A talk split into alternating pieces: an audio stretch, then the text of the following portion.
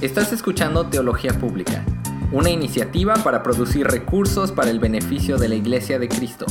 Checa nuestra página web en teologiapublica.com. Mi nombre es Benjamín Jiménez y en el episodio de hoy Natán y yo platicamos sobre cinco marcas de la Iglesia Misional basados en el libro de Hechos capítulo 4. En este pasaje vemos un retrato de la Iglesia Misional en acción.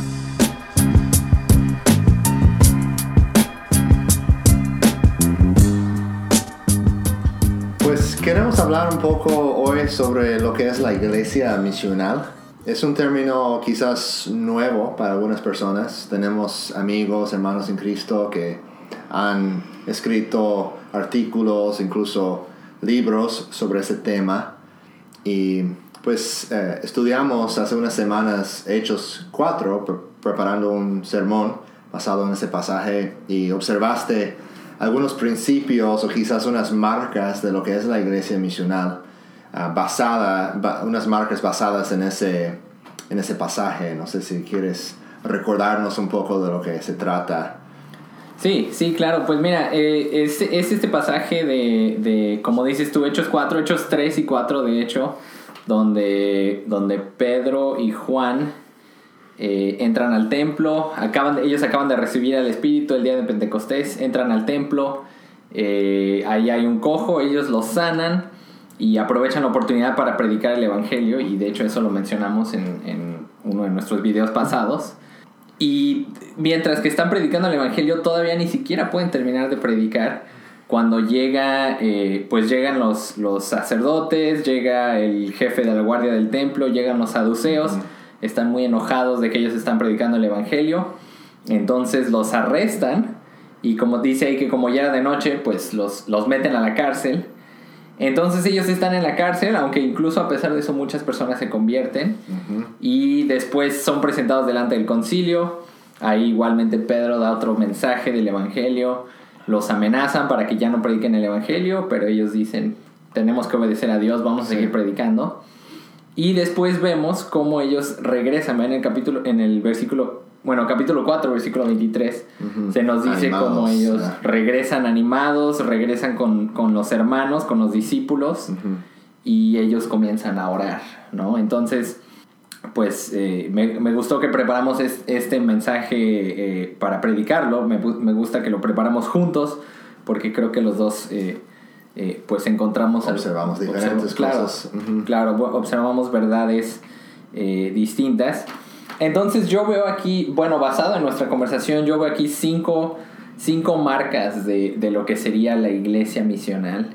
Y obviamente, como dices tú, o sea, hay ah, muchas personas han, han dado, han puesto sus propias marcas Ah, y, y definiciones. Y, y creo que estamos, bueno, yo personalmente estoy de acuerdo con muchas de ellas. Entonces esto no es como, no estoy tratando como de poner algo nuevo completamente, sino que a lo mejor...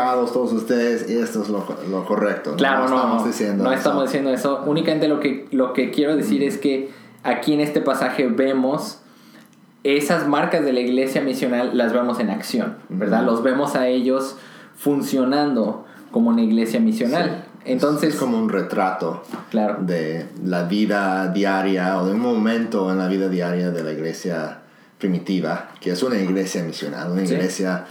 Que está participando en la misión de Dios. Así es. Entonces, las, las cosas que veo, las marcas que veo aquí en este pasaje es que, bueno, primero que nada, ellos tienen un entendimiento correcto y tienen una fe en la soberanía de Dios. También veo que ellos se dedican continuamente a la oración.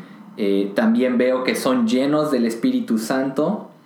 Eh, además, se dedican a la predicación del Evangelio con valor. Predican Sí. el Evangelio con valentía, con, con confianza. Y por último, vemos que tienen todas las cosas en común. Común, ¿Verdad? sí. Y esto obviamente lo vemos en, en el capítulo 4, entre los versículos 23 hasta el final del capítulo. Eh, entonces, pues creo que a lo mejor podemos hablar un poquito más de esas marcas, ¿no? Como Sí. por ejemplo la primera, ellos entendían y tenían fe en la soberanía de Dios. Estoy de acuerdo, o sea, están orando, Señor soberano, Señor soberano, eh, y toda su oración notamos que está basada en esa realidad, en esa creencia que ellos tienen de que Dios es soberano, que Él es el creador de los cielos, de la tierra, del mar y todo lo que hay en ellos. Dios hizo todo, es el dueño de todos, es el, supre es el ser supremo del universo, ¿verdad? El amo de todo. Y eso realmente impacta la manera que ellos oran y, y, no solamente su, su ah, manera de orar, no solamente los, los, conduce hacia la oración, sino también determina eh, las peticiones, determina las peticiones que hacen. Están orando por valentía y porque ellos tienen una fe firme en la soberanía de Dios me gusta también como citan ahí el Salmo 2 y hablan, vemos en el versículo 25, dice, y el, y el que por el Espíritu Santo, por boca de nuestro Padre David, tu siervo, dijiste, ¿por qué se enfurecieron los gentiles o las naciones y los pueblos tramaron cosas vanas? Y luego dice que se presentaron los reyes de la tierra y los gobernantes se juntaron a una contra el Señor y contra su Cristo. Y notamos esa palabra ahí que ellos tramaron cosas vanas, o sea, fueron amenazas vacías, porque Dios está en su misión, Dios está logrando sus propósitos, Dios está, eh, Dios es soberano, ¿verdad? Él está avanzando su reino y no lo pueden detener. Y ellos tienen esa fe de que las amenazas, las, ah, la oposición que están enfrentando, todo es, está en vano. Ellos no van a poder parar lo que Dios está haciendo, no van a poder detener el, el avance del reino de Dios.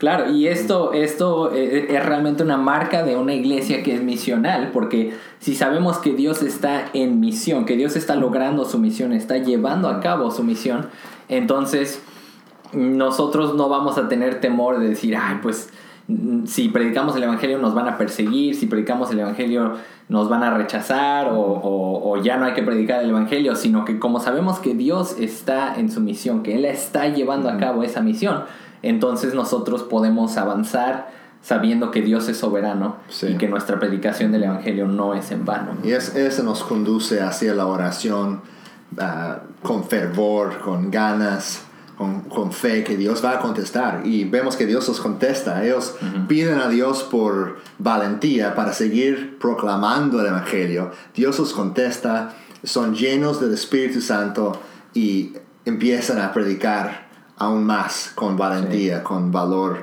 proclamando el nombre de Jesucristo.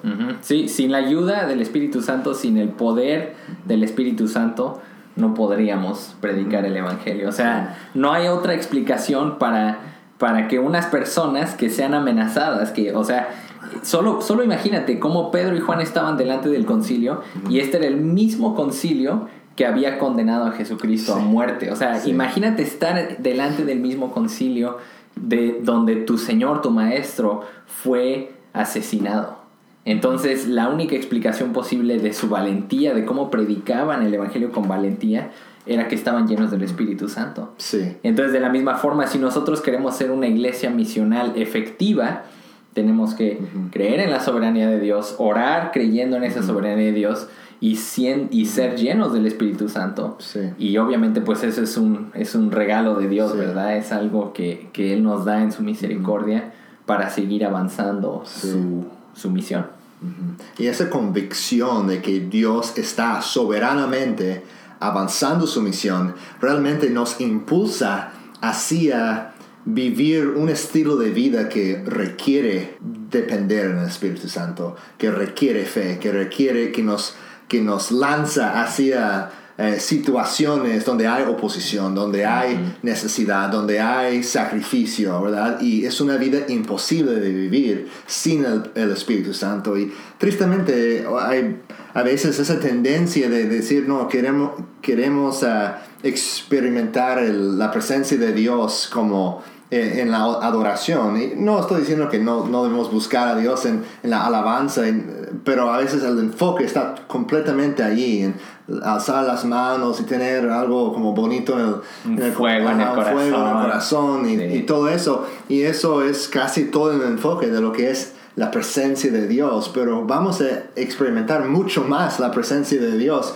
cuando estamos viviendo en obediencia a, su comisión, la, gran comisión de ir y hacer discípulos. Esa es la misión de Dios, eso, es de lo que se trata la iglesia misional, de ser obedientes al mandamiento de Jesucristo de ir y hacer discípulos de las naciones. Y dice al final de Mateo 28, ¿verdad? Y yo estaré con ustedes. Ahí está la presencia de Dios. Vamos a conocerlo, experimentarlo más en medio de la misión. Sí, sí, o sea, por ejemplo, incluso aquí mismo, ¿no? En el versículo 31, cuando hubieron orado, el lugar en que estaban congregados tembló y todos fueron, llenos del Espíritu Santo y se sintieron muy bien, tuvieron un calor en su corazón y regresaron a sus casas muy felices. ¿Eso dice?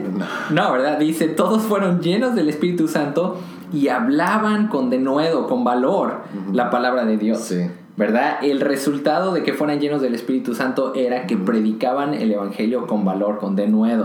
Sí. Entonces, obviamente, esa es una marca de la iglesia misional. Es una iglesia evangelista, es una iglesia que se dedica a avanzar la misión de Dios, a, proclamar el, el, reino de Dios. Sí, el evangelio del reino, ¿verdad? Y tiene que ah, también, eh, tenemos que tener ese, esa proclamación. Ah, no se trata solo de vivir en comunidad, tenemos el enfoque ahí al final del pasaje, como ellos compartían todo, como, como había esa comunión entre ellos, de vivir como familia, que es esencial, que es muy importante, y así el mundo ve un vistazo del reino venidero entre la, la iglesia, entre las comunidades uh, o las expresiones más pequeñas de la iglesia, pero ellos también predican y hablan sobre Jesucristo. Y creo que si algunas personas pueden uh, tener un concepto erróneo de que una, una iglesia misional es una iglesia que se dedica a servir, a, proyectos comunitarios o cosas así. Y obviamente está incluido eso de ver qué son las necesidades en nuestra comunidad, cómo podemos ser los, ah, las manos y los pies de Jesucristo en, en, este ambiente, en este contexto donde nos encontramos, donde Dios nos ha colocado. Pero además de eso, estamos con, si de verdad somos una iglesia misional, vamos a proclamar el Evangelio, empezar conversaciones sobre Jesucristo, la cosmovisión que nosotros tenemos, que es una cosmovisión bíblica, siempre va, va a conducir hacia un, un choque con las creencias y las convicciones del mundo. Y si estamos tratando de evitar eso, pensando, bueno, deseamos que las personas nos les que, bien, les caigamos muy bien. Todo, realmente no estamos siendo fieles a, a ser una iglesia que, que, viva en la misión de Dios, una iglesia misional. Claro, o sea, eh, incluso es una contradicción el quererle caer bien a todos cuando vemos aquí en este pasaje que ellos acababan de salir de la cárcel y estaban orando porque las naciones se están rebelando contra Dios, ¿verdad? Algo que, que, que me gusta mucho es cómo todo esto fluye del entendimiento que tenían de la soberanía de Dios. O sea, ellos oraban porque sabían que Dios es soberano. Predicaban el Evangelio porque sabían que Dios es soberano.